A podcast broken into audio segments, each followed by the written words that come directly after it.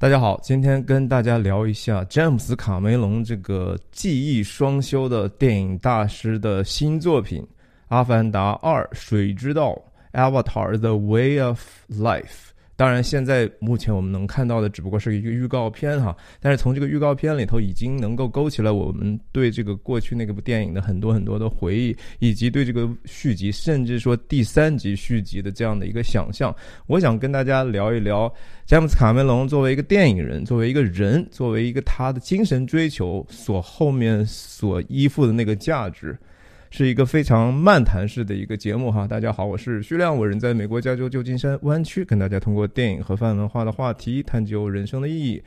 希望你喜欢订阅我的频道。我分享的方式就是一镜到底不剪辑，然后是随机的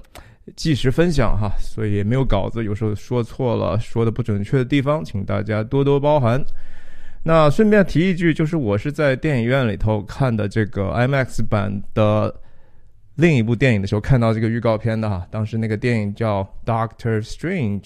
Multiverse of Madness》，这个电影我都不敢讲它太多啊，害怕说因为其实我做了一个那个电影的一个很长的一个点评啊，当然不是只是说电影了，说电影之外的很多其他泛文化的话题。但是没想到啊，这个视频在中国的所有网站上都发不出来。那大家有兴趣的话，可以到 YouTube 上去看一下我对那个电影的点评。那说回到这个电影，其实我我还是呃见过詹姆斯卡梅隆两面的哈，一次是在北京，一次是在洛杉矶。虽然也没有很深入的交谈，只不过就是打个招呼，表表达一下仰慕之心啊。但是也大家也稍微容忍我一下，回顾一下当年的一些情况。这是一下子回到十几年前的二零零九年哈，这是在啊北京，我记得是在万达哈 CBD 万达的一个场合，然后我代表我当时所服务的公司去参加这样的一个发布会啊，我当天。带了除了公司的那个数码相机五 D Two 之外，我自己还带了一个胶片机哈，这是我自己的胶片机拍的一些照片，已经有一点点不知道为什么，当时那个胶片可能洗的也有有点点晚，所以有一点点偏色啊。这是当时在中国首映的一个盛况，大部分的京城的媒体都去了，看这个胶片。胶片的这个颗粒感还是蛮大的哈，这是当时的詹姆斯卡梅隆坐在那儿，然后我记得我的同事也问了很多很有意思的问题，比如说关于这个，呃，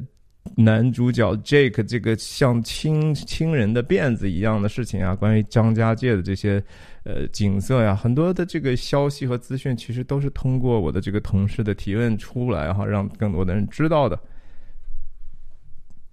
对不起。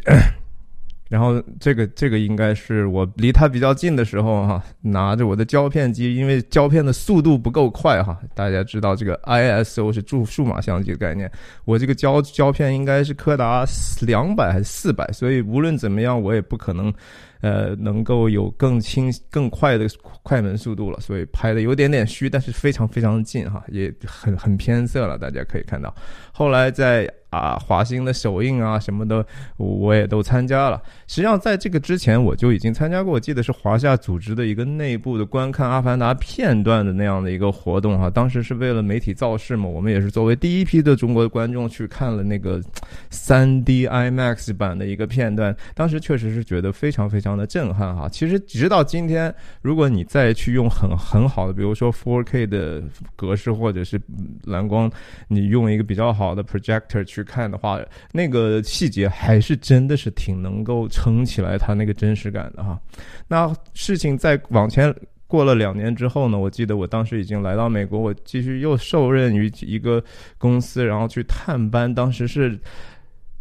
卡梅隆想把他的《泰坦尼克号》的这个电影做成三三 D 哈，那是一个后期做成的三 D，不是真正拍出来的三 D。那他也也想肯定是缺钱花嘛，我想。呃，去这个有一个怎么样的一个活儿？去洛杉矶的这个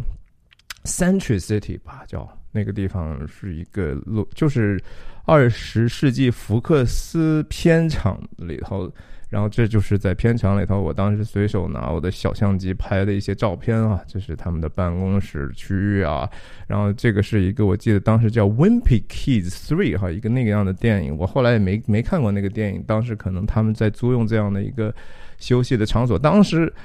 詹姆斯卡梅隆就在那里头，我看他在那吃那个三明治哈啊 sandwich，然后中午的时候和他那个很要好的制片人 John Lando 在一块儿。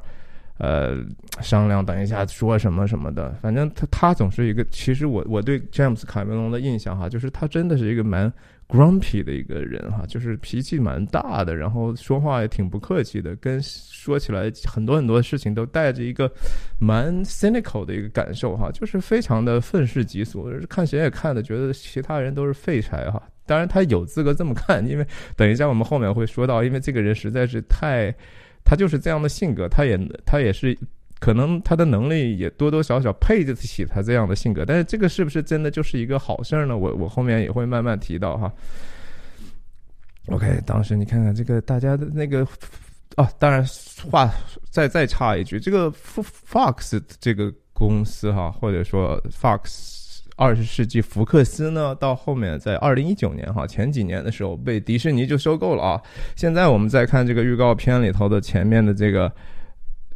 你看上来第一个瓶子就是二十世纪。Twentieth Century Studios 啊，就没有 Fox 什么事儿了，因为迪士尼把它买掉之后呢，福克斯从此就从这个厂牌的消失了哈。这到底是不是个好事儿呢？我们也很难讲，因为大家知道，其实迪士尼帝国还是像漫威什么的这种我最讨厌的东西，也是从这个公司来的。他当然，他收购了这个公司之后，还会让这个原来厂牌保定保留一定的独立性，但是我还是觉得有可能会影响到这个电影的成败哈。这是这也是我在可能。电这个视频最后面的那段可能会聊一聊我对这个片子的这个前景的判断。我要再说回来，就是当当天的时候，就是嗯，太太泰坦尼克三 D 的这个内部和媒体的交交流会，然后詹姆斯卡梅隆又兜售了一下这个东西，为什么值得去电影院看哈？实际上，这个我总体觉得那个商业的尝试是一个很失败的哈，他的这个整个的努力。也没有给他带来太多的进进更多的收益，但是就在这样的一个场合，特别黑，这个地方黑到就是根根本就拍不到什么的人影的这个样子。詹姆斯卡梅隆，你像他提到这个 Celine Dion，也就是唱这个泰坦尼克号的这个主题歌的这个加拿大女歌手啊，By the way，他自己也是加拿大人哈，这这后面我也会再提到。C e l i n Dion，他他他提到第一次见到 c e l i n Dion 的时候，是带着一种非常轻蔑的口吻的哈，他就说啊，当时他们说给我找了一个人唱唱这首主题歌，然后我也不知道谁，然后好 c e l i n Dion，然后我就很很忙嘛，然后我就去了那个地方，他们先给 c e l i n Dion 放了一场呃 private screening 哈，单独的这种放映，然后我一进去，他正好刚看完，在那 哭的，他还学人家怎么哭，意思就是啊我。不知道这，反正我我，然后他后来讲到说这个找这个呃那叫什么呃 Beyonce 哈，Beyonce 不是应该是唱那个《阿凡达》主题歌 I C U 的是吧？是吧？也是觉得说 Beyonce 或者怎么怎么样，哎，反正他就是对很多很多的事情，本来是说你这也是你的合作者哈，但是他表现出来一副完全的桀骜不驯的这个样子。那呀，这就是我对他的一些印象吧。那我们就想一想他，我们先说说这个预告片本身哈。这个詹姆斯卡梅隆这个人实在是太厉害了，就是说他，他是为数不多的那几那那种电影人哈，有这么几个人，比如说乔治卢卡斯啊，他呀，甚至说比彼得杰克逊的这样的一些特点，包括詹姆斯卡梅隆的一个彼得杰克逊就是拍《指环王》那导演，金刚啊什么的。然后包括斯皮尔伯格，然后包括那个他的那个墨西哥裔的那个好朋友，也就是拍这个《玉面情魔》的那个德托罗哈，他们都是一种人，就是他们是真正的 visionary，而且是技术和设计双修的那种。就是说我突然有一个艺术上的追求，我想实现一个事情，但是呢，我就。没有技术手段能够帮我实现，因为我这个现在的技术根本实现不了那样的一个东西。那我怎么办？我就去做这个技术哈。我先做工具，我先想好了我想做什么之后，然后我去做这个工具。做完工具之后，我再实现我的梦想。所以就是这这些像这么个 Light Storm 哈，就这个屏幕上这个公司光暴哈，或者是光风暴，其实应该就叫光暴光曝光，甚至说 暴风光。呃，你像乔治卢卡斯的这个工业光魔，对吧？他他们都然后每个这这这些 visionary 背后，他自己都有一个自己的公司去实现他的这样的一个艺术上的追求。彼得杰克逊是维塔，对不对？说起来，这个乔治卢卡斯那个工业光魔，我也去过那个，因为就在我们旧金山的这个 Presidio 的一个区域的他们那个工作室哈，确实是一个非常有意思的地方。我有机会我再找出来以前的老照片跟大家分享那个，当然得找到一个合适合适的一个话题了。Anyway，就是说说这预告片上来之后，先是蹦蹦跳跳的，一看就是小的这种 Navi 哈，这个不叫 Navy，也不叫 Navi。叫 Navi，因为詹姆斯卡梅隆设计这个星球的时候就是 N A，然后撇儿 V I 哈，他就说重音读在后面。然后里头有一个人类哈，一个人类小孩，而且是一个感觉带梳着脏辫哈往前跳的，带着其他那几个真正纳纳 V 人的去往前跑，然后镜头就切到这个。一看，这就是 Natalie 哈，就是第一集的这个女女主角。这个确实是细节上一下子就把人拉回来第一集的这个印象了哈。她是基本上这个星球的这些人是一个猫的形象，对吧？特别是女性的这种形象的时候。眼睛也好，鼻子也好，是带着一个非常显著的猫科动物的特质，但是同时当然是结合了一个让我们一看就知道它还是一个人的一样的一个气质。这是詹姆斯卡梅隆经过精心设计的一个结果哈。当年的时候，他就他们是先做那个陶土嘛，就是 clay 哈，先粘土，先做那个模型，然后做好模型之后，导演也觉得这个东西和我的 vision 哈，我和我的看见，我的意向是完完全全一样。我再用全全息的这种扫描，再做那个数学模型什么的。就是说，他很知道，就是猫科这种动物是非常让人能够喜欢的，但是同时你不能够变成一个它完完全全不不没有人特点的东西，所以它结合了搞了一个平衡，然后就看到这个整个这个星球，可能是因为上一次的这个被人类的攻击也好，种种，这就是有更多的水了，然后这个大树的气根都露出来。然后又看了几个，他们是在那个班系上啊，翼服上就是飞行的那个，你也很难说是鸟还是什么。那那当然是另外一个啊，詹姆斯卡梅隆自己设计出来的生物啊。我看过那个幕后的很多的花絮，他在如何去设计那个。嘴里头那个牙是怎么出来？它既既结合了那种就是鲈鱼啊，bass 的那种张嘴的时候可以张很大的那个机机制，又又结合了一些呃鸟类的东西，又结合了一些以前恐龙的这种骨骼的东西。它是一个首先是非常自然主义，然后带有科学观察的，然后再加上自己的对力学的理解，然后通过工程师和艺术家哈同时在一起。工作，然后才能产生那一个东西。阿凡达一的成功啊，很多人就是还是不是能够完全能够理解。它其实的原因在于说，它给人提供那种进入感哈，immersive 的这种 experience，就是它真的在很多很多的细节上做到了，让你觉得那个东西是可信的哈。这个东西直到今天，我相信漫威的很多的这种打斗场面不具有阿凡达的当时那种场面的这种效果，就是因为它的细节上没有。有像詹姆斯卡梅隆这种极端严苛的哈，甚至严苛到有一点点变态，他追求追求到极致的这种极客的这种精神啊，詹姆斯卡梅隆真的是对，无论说那个飞行器，人类那个飞行器带着两个大就和风扇似的东西也好，还是说那个整个自然界那些植物也好哈，那些他们的马也好，他们的那个猛兽也好，呃。真的是他经过非常非常多思考的东西，而且光那个前期的设计可能就搞了一两一两年时间的哈，就光这个设计初稿的这个时间，更不要说他因为这个设计出来的整个的这种摄影技术哈，就是说所谓虚拟场景，他直接拿的这个东西就可以通过演员在里头呃虚拟场景的走动，他可以去自己去 frame 他的镜头了，他可以设计他镜头如何去运动啊，然后如何在后期再 enhance 这些东西。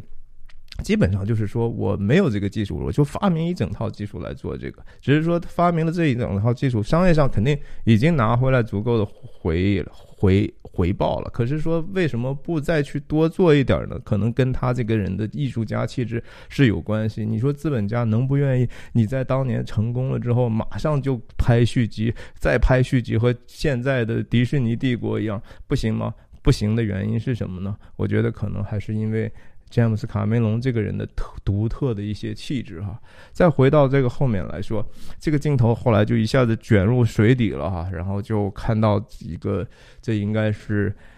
Jake 和 Natiri 的女儿啊，她是，然后这个据说这个这个角色是由凯特·温斯莱特哈，也就是泰坦尼克那个著名的女演员，英国女演员。出出出声或者出动作表演的这个事情，其实挺值得说一说的哈。这个詹姆斯卡梅隆是一个典型的所谓 autocrat，也你也不能说直接是暴君吧，但是很接近那个意思了。就是说，基本上这个事情，呃。他是那个规则制定者，然后他随时也可以打破自己的规则，就是他说了算哈，就什么事情都是他说了算。他是这样的一种导演，因为他有这样的，他什么都知道哈。那詹姆斯卡梅隆自己也说过，就是你们要想学电影呢，你就 you have to know the craft，就是那个你对这个技艺你一定要有足够的了解，而且你要继续不停的再去了解。你像他就了解到一定程度，就是说。我这个 craft 我还得自己去开发这个前端的东西了哈，但是他这个同时就是一个非常不近人情的人哈，特别是在他肯定我相信他的压力也是天大哈，每一次他都在挑战天大的压力，泰坦尼克也好，阿凡达也好，每一次大家都觉得说这家伙要完蛋，这家伙花了这么多钱，搞了这么长时间，搞了这么大的阵仗。把这个期待值搞得这么高，他能 hold 得住吗？嘿，人家每次就 hold 得住了哈。泰坦尼克和阿凡达是是影史票房最高的，要么如果说按不按那个通货膨胀的话，是一第一名和第三名。然然后如果算上通货膨胀的话，是第二名和第三名哈，就是同样。前三名的票房的都在人家詹姆斯卡梅隆的麾下哈，你就想一想，这个人怎么可能绕得去啊？这是电影史上绝无可能绕过去的一个人物。但是他就是说拍东西的时候，他脾气非常的糟糕。像温斯莱特哈，就是就是这这个演员，温斯莱特拍完《泰坦尼克》时候曾经说过哈，说这个说詹姆斯卡梅隆这个人脾气坏到就是你根本无法琢磨，就是我我就是吃。就是觉得害怕他啊，我就是非常害怕他。这个和和其他的几个导演哈，是库斯坦利库布里克呀，他们都大概有这样的一个天性，甚至黑泽明也有这样的一点点特点。但詹姆斯卡梅隆，因为他是在这样的一个好莱坞的环境里，好莱坞是一个很讲究 professionality 的哈，就是你得有一个很专业的一个态度哈。但是就不，他就是吼了就吼了，骂了就骂了，一点面子不给人留。凯特温斯莱特说：“如果以后，除非给我很多很多钱哈，否则的话，我绝对不和他再去工作了啊！这人太难以忍受了。太多的演员都说一样的话，而且很多人，包包括比如说艾德哈里斯啊这些人说，就说。”有必要吗？你这么样的去搞得大家紧紧张张、神经兮兮的，其实并没有建设性啊，对这个事情于事无补啊。其实我你不骂我们，你骂了我们，我们的生产效率反而更低了。哎，可是詹姆斯卡梅隆可能就觉得说，我是因为我要完全实现我的这个 vision 啊，我我的我想象当中这个事情必须得百分之百的实现，所以稍微差一点。我我我我就觉得你们的既既不同情我也不理解我哈，我我就要发泄我的情绪，但是他现在也慢慢的老了，我也看到过有一个报道哈，他他说什么呢？他去那个朗霍华德哈，这个是我一直以来我特别爱说他是美国冯小刚哈，当然肯定还是有一点点不恰当之处了，我只是说朗霍华德是一个蛮蛮 clever 人，也蛮灵活的人，然后他讲故事呢，其实用的是一种非常。老套通俗，但是非常有效的办法啊！朗霍华德也也得过很多奥斯卡奖的提名，和甚至得过本自己也得过最佳导演吧，应该。他去詹姆斯·卡卡梅隆去朗霍华德的片场看了一下，然后就是说。说，他说我最觉得惊讶的地方就是朗霍华德居然花那么多的时间去激励和赞美他的团队哈，就是拍一下就马上说，哎呀谁谁谁你太棒了，你实在是非常非常了不起，你刚才怎么怎么好，你你都知道你有多跑吗？对吧？就是朗霍华德是一个非常非常爱赞美人的人，然后。詹姆斯·卡梅隆看的就说：“ 呀，这个和我差距也忒大了，是吧？我我是不是也稍微中和一下？”然后他说：“我想一想，过去呢，可能我就自己觉得，我确实没有必要去跟人家去发那么大的火啊。这个其实你想一想，周星驰年轻的时候不也是，就是为了自己的艺术上的追求呢，搞得其实身边就是。”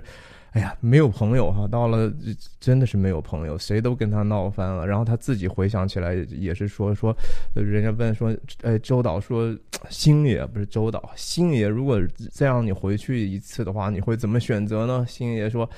呃，如果我再来一回的话，我就不要那么刻口了啊，因为他觉得说我得到这个东西，其实好像。嗯，感觉失去的东西更多啊！就是这这这这些都是天才级的人物，但是他们有这样的想象。另外，为什么他要拍续集，拍是水下东西呢？我要，因为詹姆斯卡梅隆就是一个水下的一个爱好者呀，对吧？这个东西他是毕生的热情。他在拍这个故事片之间呢，他经常他是国家地理频道的签约的人啊，经常你像他拍这个真真真实的泰坦尼克水底的那些残骸的纪录片呐，然后他本身也是个潜水爱好者，他去过世界上特别多，几乎最有名的地方全部都被他深潜过，他对底下那些就是颜色呀，底下的这些生物啊，那些 pattern 啊，他他非常非常的就是。哎，觉得这这实在是太有意思、太美了哈！你想，他第一集的《阿凡达》已经是上天了，对吧？上天，然后入树了，对吧？整个那个星球的表体已经被他基本上表现了一一个一个遍。那你怎么下一集你怎么能够在原来基础上制造更多的奇观呢？你只有往下水底下走了嘛，对吧？人类不就是这样吗？你说森林神秘吗？哎，现在第一集给你看了密林深处了。第二集你就得往水底下潜了，因为水下是更神秘的。大海洋是让我们觉得无比恐惧的东西，你根本不知道什么大海怪了，什么什么什么东西，你都根本不知道那东西存在不存在啊！现在人类觉得说啊，我们基本上都知道了，但是仍然那个大海，因为它是一个如此浩瀚的东西，在空间上完完全全 overwhelm 我们，然后那个水底下的那个不懂，所以说它一定会再再加上。詹姆斯·卡梅隆是拍《泰坦尼克》的话，等一下我后面还会有接着往下说这个预告片吧。然后镜头一转，又转到这个人类的这边。人类肯定是说，上一次被被被赶走了之后，肯定要反击一下哈。帝国反击战怎么能够轻易认输呢？我们工业能力这么强大，所以在这个镜头里头，我记得你看前景上是一个右边是一个蜘蛛形态的机器人哈，在在做这种焊接或者是切割的东工作。然后他们本身本身人类这边已经掌握了，因为这个阿阿瓦塔尔的技术之后，也也他们的监工也。有时候带的这样的一个 avatar 的形态，在在跟在对对这个军事侵略进行一些准备吧，我相信。然后后来我们就发现啊，这两个这个再一次以以 avatar 形态入侵拿 V 的这个人类哈，因为持枪，然后包包括他们的这个形态，基本上让人能够确定这右边的这家伙就是第一集那个上校哈，或者是中校，或者是。就是脑袋上小寸板儿，然后三三到八那个坏人哈，大反角。然后后面是那个当时开，either 是开那个攻击机，就是什么瓦克利六一号的那个战机上那个人，或者是呃另一个骑着那个大机器人跑的他的一个呃手下，反正两个坏人。然后这个就遭遇了哈，这就是第二代的争夺了。这个嗯，Natalie 和。Jack 的这个你也不知道收养的还是怎么样的一个孩子啊，在丛林里头戴着面具，他也得戴面具，也蛮可怜的这孩子。和这个人类开始冲突了，然后这些孩子们的在这个纳维纳维星球上的探索啊，这他这慢慢就出来这个水里头的坐骑的问题了。然后再一个也是 vortex 啊，这种失重的重力场啊，蛮奇观的东西。这个东西我真的觉得就没有什么太大的意思了哈。呃，水底下的大水怪啊，第一集的时候，Jake 之所以能够，虽然。纳维人那些人都不相信他，因为知道了他的原原始的动机之后，有一点点唾弃他。但是他通过神话当中，或者说他们民间的这种口述历史当中的那个大龙哈，然后他降服他之后，然后回到那个他们的老巢，然后才让这些族人觉得说，嗯，他就是那个和弥赛亚一样的人物哈。但但这个当然也是我觉得《阿凡达一》的那个故事原型的一些。瑕疵哈，这个东西其实是有一点点问题的。等一下，我我有时间的话会再继续说。但是这个镜头基本上就是说，呃，我们在各种各样的纪录片里头看的太多了哈。就是前上面是个抹香鲸，旁边是个人呐，或者是海豚啊，旁边是个人呐。但是詹姆斯卡梅隆就是这样呀，对吧？他讲的故事从来都不复杂，哎，但他他就是可能他的追求就是说。哎呀，其实那个故事也不重要哈，我就是想追求一些，我 我把我我认为的美的东西呈现给你看就好了。至于那故事呢，我就拼接一些肯定会打动人的这些元素，哎，稍加创造之后呢，主要是我的这个形式感实在是让你无可拒绝，也确实是这样，因为他做的这个东西太逼真了哈，他的想法太细细腻了，然后这个可能是另外一组的这个。星球上的一个部落哈，你看的这个女首领哈，一般他们女首领不同时也是精神领袖嘛，或者是巫师或者祭司啦，是还是一个怀孕的人哈。然后这个台词我记得就出来了，说啊，这个 family 哈，就是家庭的这个我们这个家庭是最后的堡垒啊什么的，家庭是多么多么重要。这个其实是我觉得从主题上和第一集可能会发生非常大的一个跃签跃的一个或者跃迁，我忘记这个中文名。中文字可能会非常的不一样的主一个主题了啊！这个我我觉得第一集的很重要的一个主题啊，不也不是说主要的主题，而是一个至少不可你躲避不了的主题是武德的问题哈，就是说武力和武武力的德行的问题哈。等一下有机会再跟大家讲。呃，当然这个是。那 T 里护着自己的孩子哈，这不知道是水水下还是怎么样，反正我们看到大水漫灌了。这个这这这不就是泰坦尼克的变种嘛，对不对？这这这，所以说一定要拍水下，因为詹姆斯卡梅隆有巨大的水下的经验，对水底下有巨大的热情。第二部也必须要从一个。呃，奇观上变得更为奇观，然后它同时有这样的技术，你知道吗？这个水下拍摄哈，始终是一个非常非常困难，而且水下的一个虚拟场景、三 D 的场景的拍摄哈，这个里头可能呃难度不是一般大，它必须得有一套自己全新的技术，然后它的这个技术呢，以后他也可以拿这个继续卖钱哈，这就是詹姆斯卡梅隆这种人，他自己不光是一个艺术家，他还带着一个企业家精神，他主要是一个企业家。我认为他主要是个企业家，同时自己本身又是一个非常好的营销人哈。他是一个 marketer，就和 Elon Musk 一样。Elon Musk 他这个公司，他就是那个公司，无论是特斯拉也好，还是 Skylink 也好，还是那个发射导弹的也好，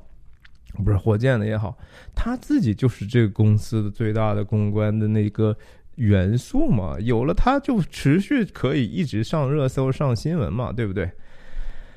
然后这个部落又要和人类决战了，对吧？这个很像水世界了，是吧？这个水面上的，我相信都都不是太难了。但但是真正难的，我相信还是那个水下。然后这个新的生物出现了哈，第一集的那个叫什么来？Banshee 哈，Banshee 的那个设计，这一次又又要设计新的这样的一个，这等于是说是。水陆两栖，甚至说水陆空是吧？这个三栖生物，就是我既能在水里头，呃，带骑着它游，然后我还能在陆地上，说不定能跑，然后我肯定是能在天空上飞啊！这个东西，呃，怎么去把它合理化呢？这是一个非常有意思的一个事情了。哎呀，呃，anyway，预告片呢，大概就是我觉得是，也不能说特别让人觉得惊艳，但是。呃，还是比这个时代的几乎所有的特效电影哈都更值得期待。所以期我们到底期待的什么呢？我们就得说说他到底是个什么样的人了哈。詹姆斯卡梅隆哈。他首先是个加拿大人哈，他是在呃渥太华出生的，然后其实从小人家是在那个森林里头去捡青蛙、捡蛇的一个人哈，从小对那个他他像。对这个纳维星球的这种，呃，生物的这种特别植被的想象，和他的这个过去的经验是很有关系的。他他就有一种这样的很好的判断力，觉得说这些颜色大概是怎么样，至少说不会违和到让人觉得说，哇塞，这个不这这不是，呃，背面颜色吗？这怎么可能是真的，对吧？所以他他他对对这个保守自然是有一个 passion 哈，有这样的一个热情。其实《阿凡达》的这个电影本身第一集也表现了这样的一个保护生态环境的这样的一个，呃，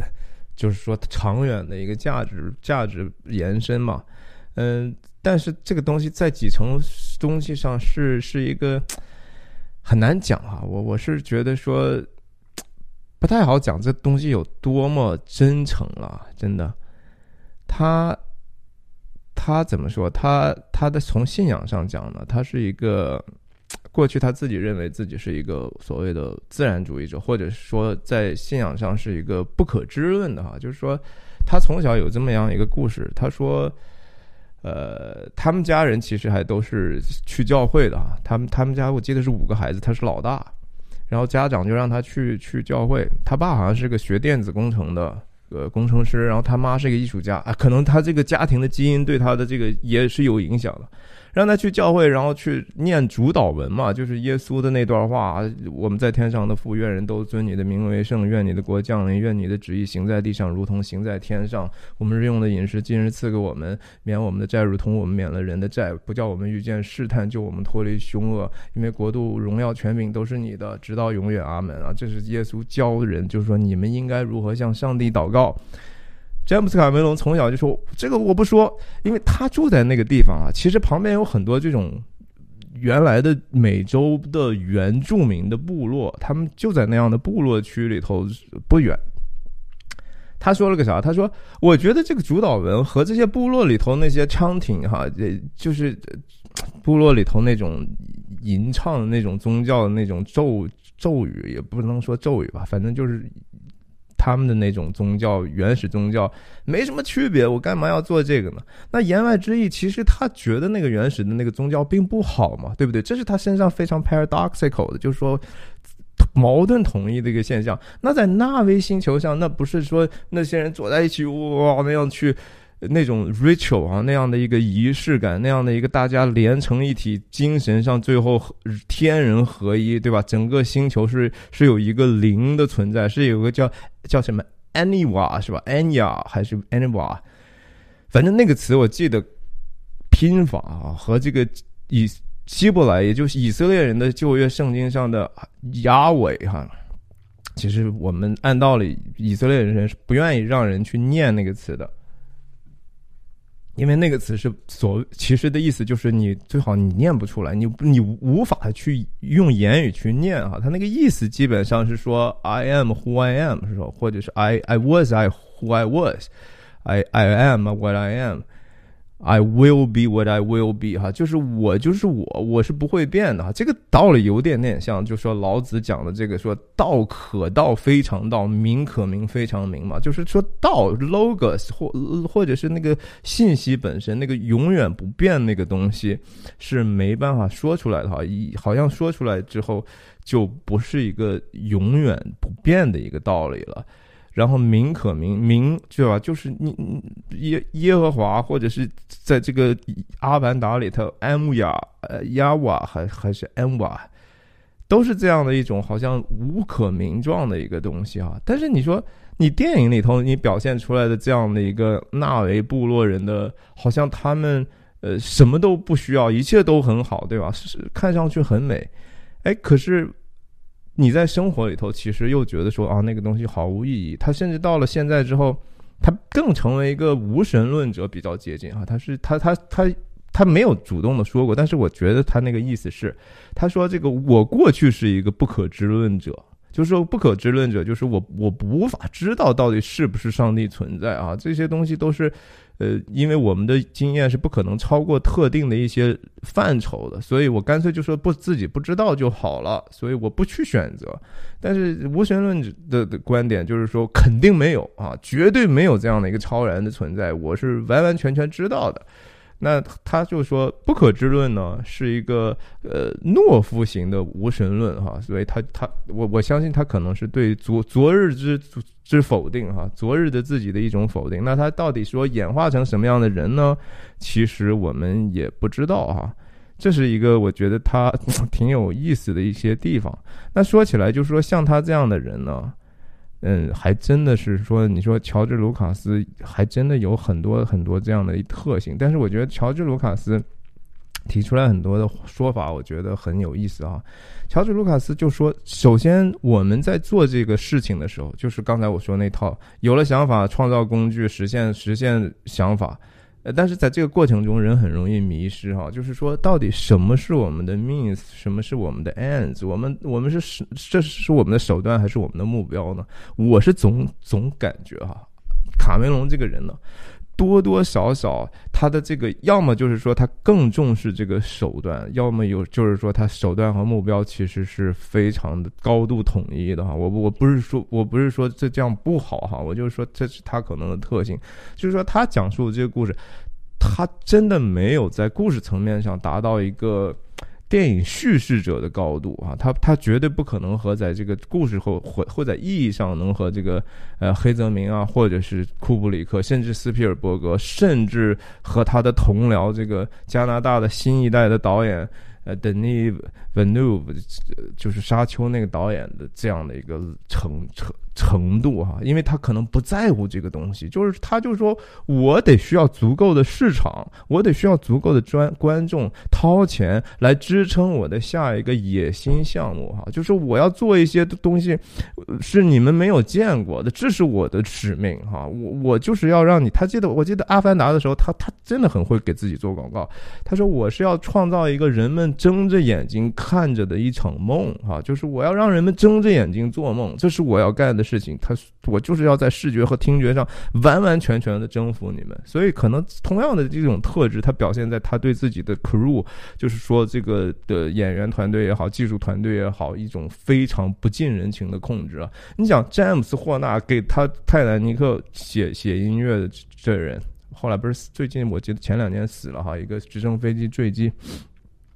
詹姆斯·霍纳跟他曾经闹翻过十年啊，人家就是觉得说你这人，你有病吗你啊？我我没有办法忍受你了啊！OK，你你你催活，你对我一点一点也没有任何的尊重哈？难道我是我是你的家奴吗？就不理他了。后来他也是主动跟人家和好，人家才觉得说啊，行吧，那才才继续给他做了这个《阿凡达》这些后面的这些工作。总之，就乔治·卢卡斯说的意思就是说。呃，你首先得想能够你想实现什么哈，然后其次要问的是说什么东西在你看来是是对的啊，什么东西是是好，其实就是说。是是是是善的问题哈，就是你光是美，你要创造这个手段，手段是要我要呈现一种形式上的美感，那这个美感总归是要服务于一个意义和目标的吧？你还得想什么东西是对的哈。乔治·卢卡斯为什么星战他那个时代的星战就比后来他把这个星战卖给迪士尼之后要伟大的多呢哈？就是因为他可能想了这东西了。迪士尼你觉得那帮 committee 的那些 executives 他们想啥？他们才不想这些东西，就是想着哎呦。这东西赚钱赚钱赚钱，卖衍生品卖衍生品，他没有仔细想过那个终极价值。他甚至把很多时代的这样的一个随波逐流的价值往进扔，哈，看起来貌似正确的一些政治正确丢吧，对吧？我怎么能够考虑多样性和包容性？什么这的不对，反正就是善恶不分的一些东西，我就丢丢进来讨好大家，反正只要能赚到钱就好了。然后其实就是说，乔治·卢卡斯的意思就是你这个技术的目标，哈。你还是为了表达一些价值的。詹姆斯卡梅隆不是说没有价值要表达，就像我刚才讲的，他对对这个星球星球啊这种保护自然，认为就说我们必须得学会和环境去融洽的相处，不要过度贪婪，这些当然是一个一个价值，但是他同时停留在好像对世界的价值的层面上，而没有进一步对自身内心的一个真相更深的挖掘。他在这个技术上的很多表达，也有类似于乔治·卢卡斯的一些想法啊。我记得一个电脑工程师，就是帮他做特效的一个人，曾经就说过：“说詹姆斯·卡梅隆，当我给他设计一个怪兽的时候啊，他首先就是说。”这东西是不是合理的哈？就是说，它这空气动力学也好，其他的生物学，我们有没有其他的原型可以考虑？你就像他当时，呃，做那个非常恐怖那个，就和恐龙一样那个，呃，怪兽，也就最后 Tanary 骑着那个去和这个中校决斗的那个大猛兽，那个猛兽后面有一个曲线，我记得就是完完全全根据这个，呃，是。鲨鱼后面的一个骨头的形状来的，那些曲线都是有据可查、有有有出处的哈。然后其次看，就是说这个东西是不是能够满足我讲故事的那个叙事的东西，能不能满满足我在这个地方希望能够实实现的一个情绪冲击。然后其次，他说詹姆斯卡梅隆每次都要告诉我，你要想一想这个东西，What's a metaphor 啊？就是它可以隐喻什么东西呢？詹姆斯卡梅隆在设计这些东西的时候，他希望这个东西能够是带的一些的价值的，但是他仍然在把这个物上的这个价值哈，可能更多的强调在他的创造里了。这也是说，我觉得他还离那些最顶层的电影大师，或者说那种人文价值上极高那些电影创作者呢。略逊一筹的地方，但是我我仍然无可否认，就是说詹姆斯卡梅隆仍然是一个思想家，仍然是一个哲学家，仍然特别他是一个沟通大师啊！我觉得这些人就是说，你看他的采访，詹姆斯卡梅隆那真的是出口成章到什么程度了，对不对？他也是太了解他自己说的那点东西了，但是那种表达能力和沟通能力，哈呀，真的是。非常非常厉害，我觉得可能这个乔治·卢卡斯也好，斯皮尔伯格也好，甚至马丁·斯科西斯也好，你听他们说话，我觉得这是一种享受。这这你就觉得说哇，如沐春风啊！什么东西我好多好多事情没想过的事情，人家就给你就这样轻而易举的说出来，我就觉得非常非常厉害。我们我觉得可以再再再扯几句关于这个《阿凡达》本身的这个。刚才我也提到，就说它是有一个武德在里头的哈。我先说说这个什么叫武德，或者我理解的什么叫武德哈。美国哈这个国家很奇怪，就是说，嗯，体育产业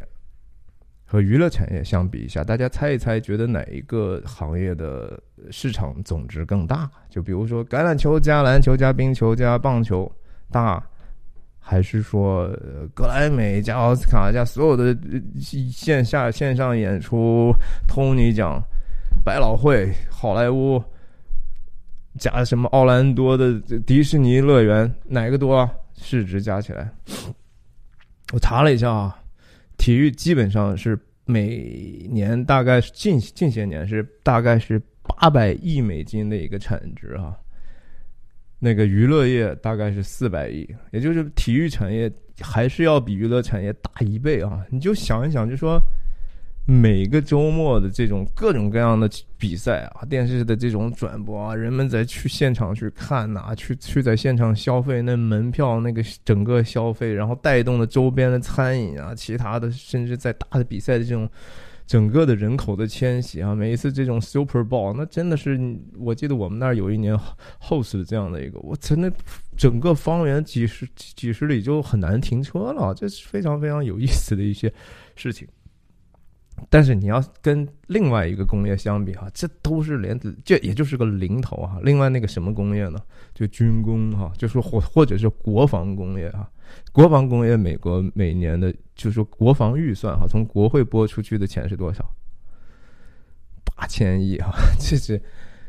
十倍于体育产业啊。你就想一想吧，这个国家很多人当然觉得说你美帝国主义是它就是它其实很多的这个。他的这个秩序创造的能力，就是通过他的武力去维护。但是武力不只是说只是一个武力的问题，而是说他有一种武德的问题啊。在第一集的《阿凡达》里头，其实大家想一想，为什么选择那个 Jake 啊？我看看再找能不能找出来。第二集里头的 Jake 到底是哪一个？我去啊！第一集里头的 Jake，他作为人类的这个本来是说。好像有一点点半个使者的意思啊，其实是一个一个一个幌子嘛。他是一个什么身份呢？电影交代的很清楚，就是他是个以残疾人嘛，对吧？他没办法，他只能推着轮椅在现实生活里头极其的愤世嫉俗啊，觉得生活毫无意义啊。然后那个我记得电影一开场的时候，我不知道是延长版还才只只有延长版才有呢，还是说那个就院版也有。一开始那个感觉就像是啊。Blade Runner 哈，银翼杀手一样那样的一个未来世界，然后他在酒吧里头看到另外一个男的在那打了另外一个女的一巴掌，然后他就推着轮椅过去和那个人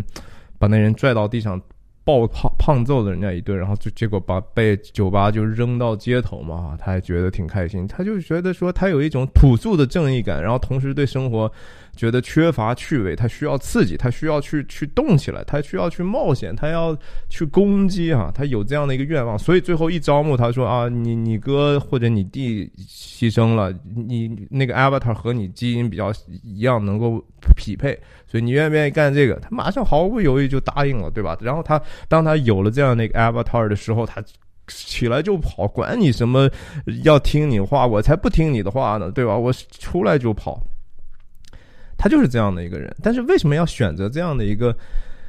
好像？四肢发达，四肢也不发达，他是心心里头希望自己是四肢发达，然后头脑极其简单，带着一个简单粗暴的正义感的这样的一个人去做做做主角呢？其实这就是这个美国的武德的很重要的组成一部分哈。很多人说这个美国的就是东西海岸提供金钱啊，然后中部这些人提供武力啊，就是说他们就是。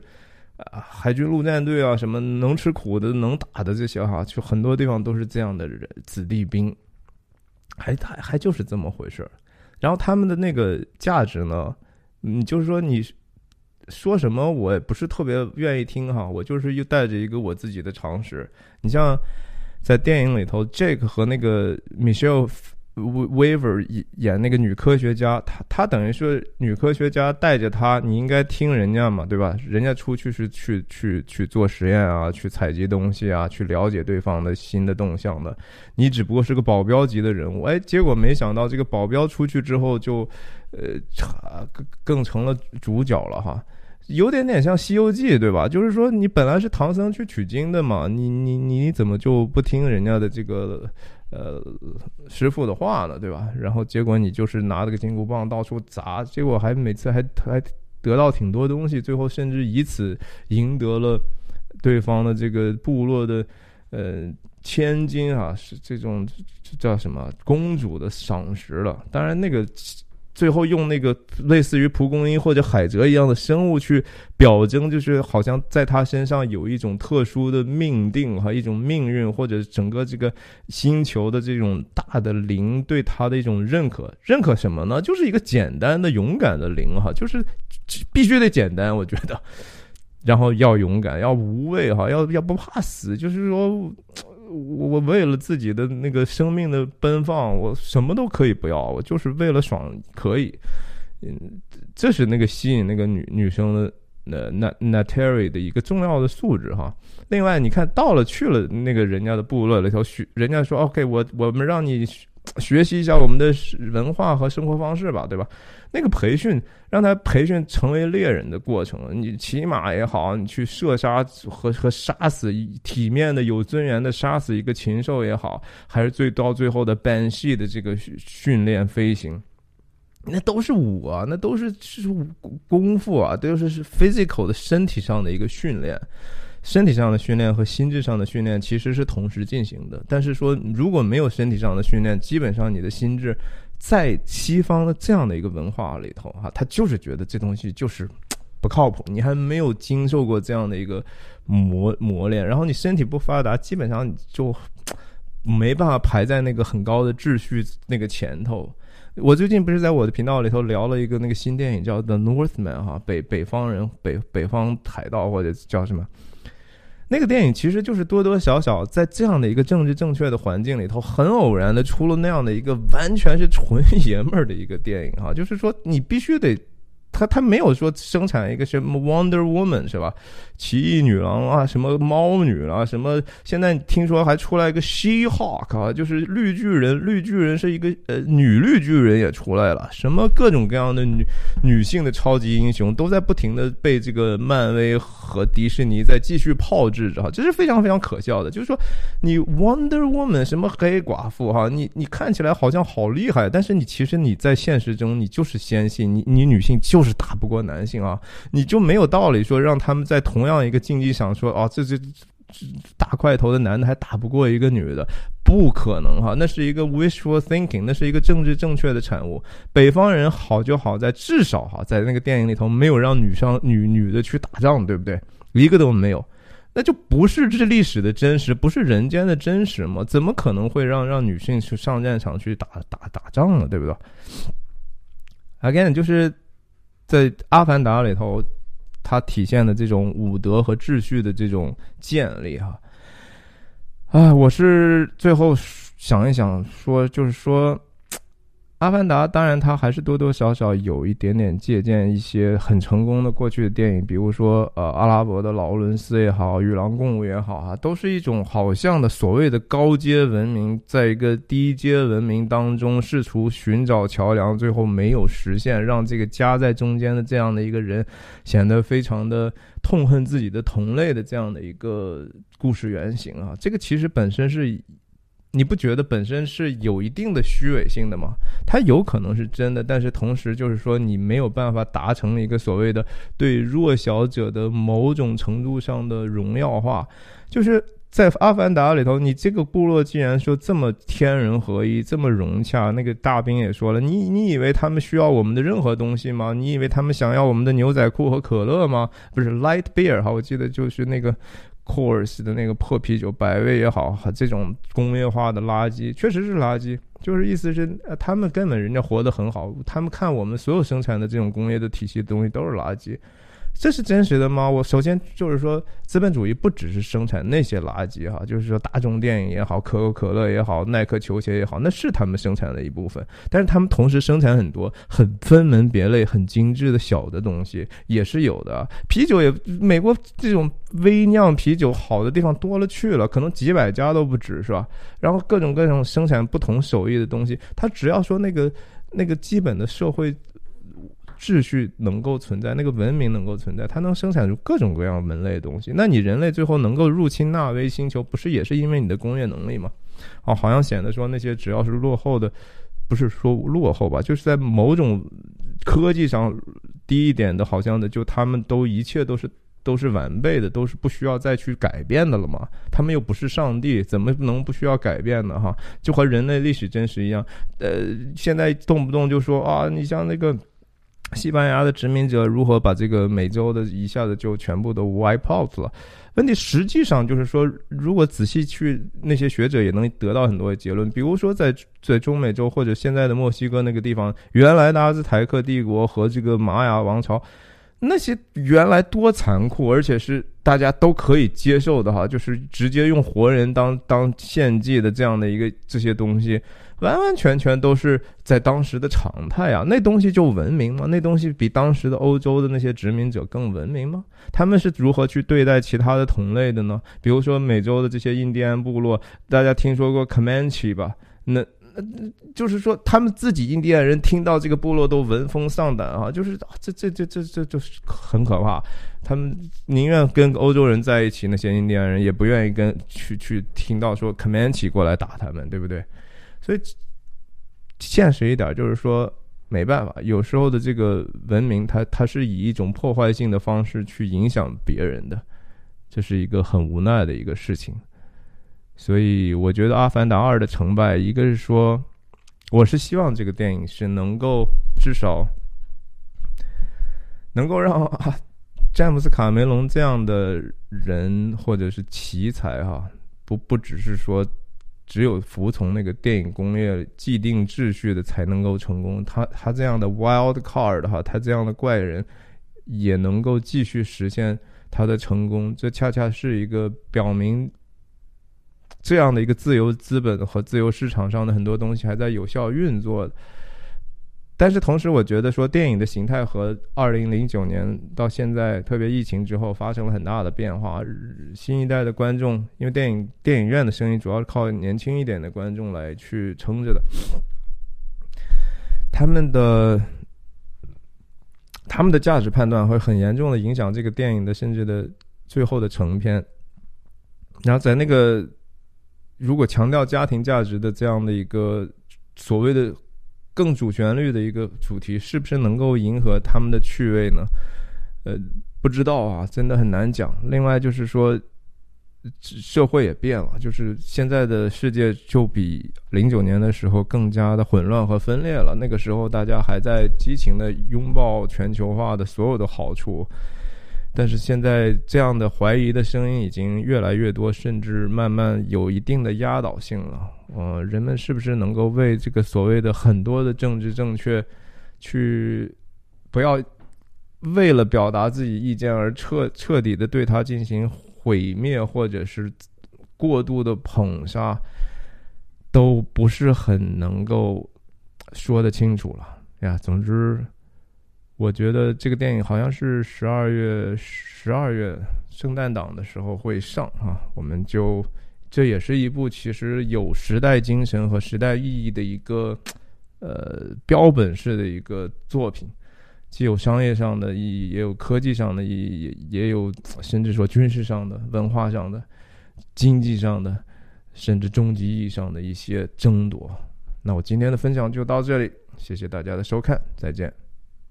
记得订阅哦。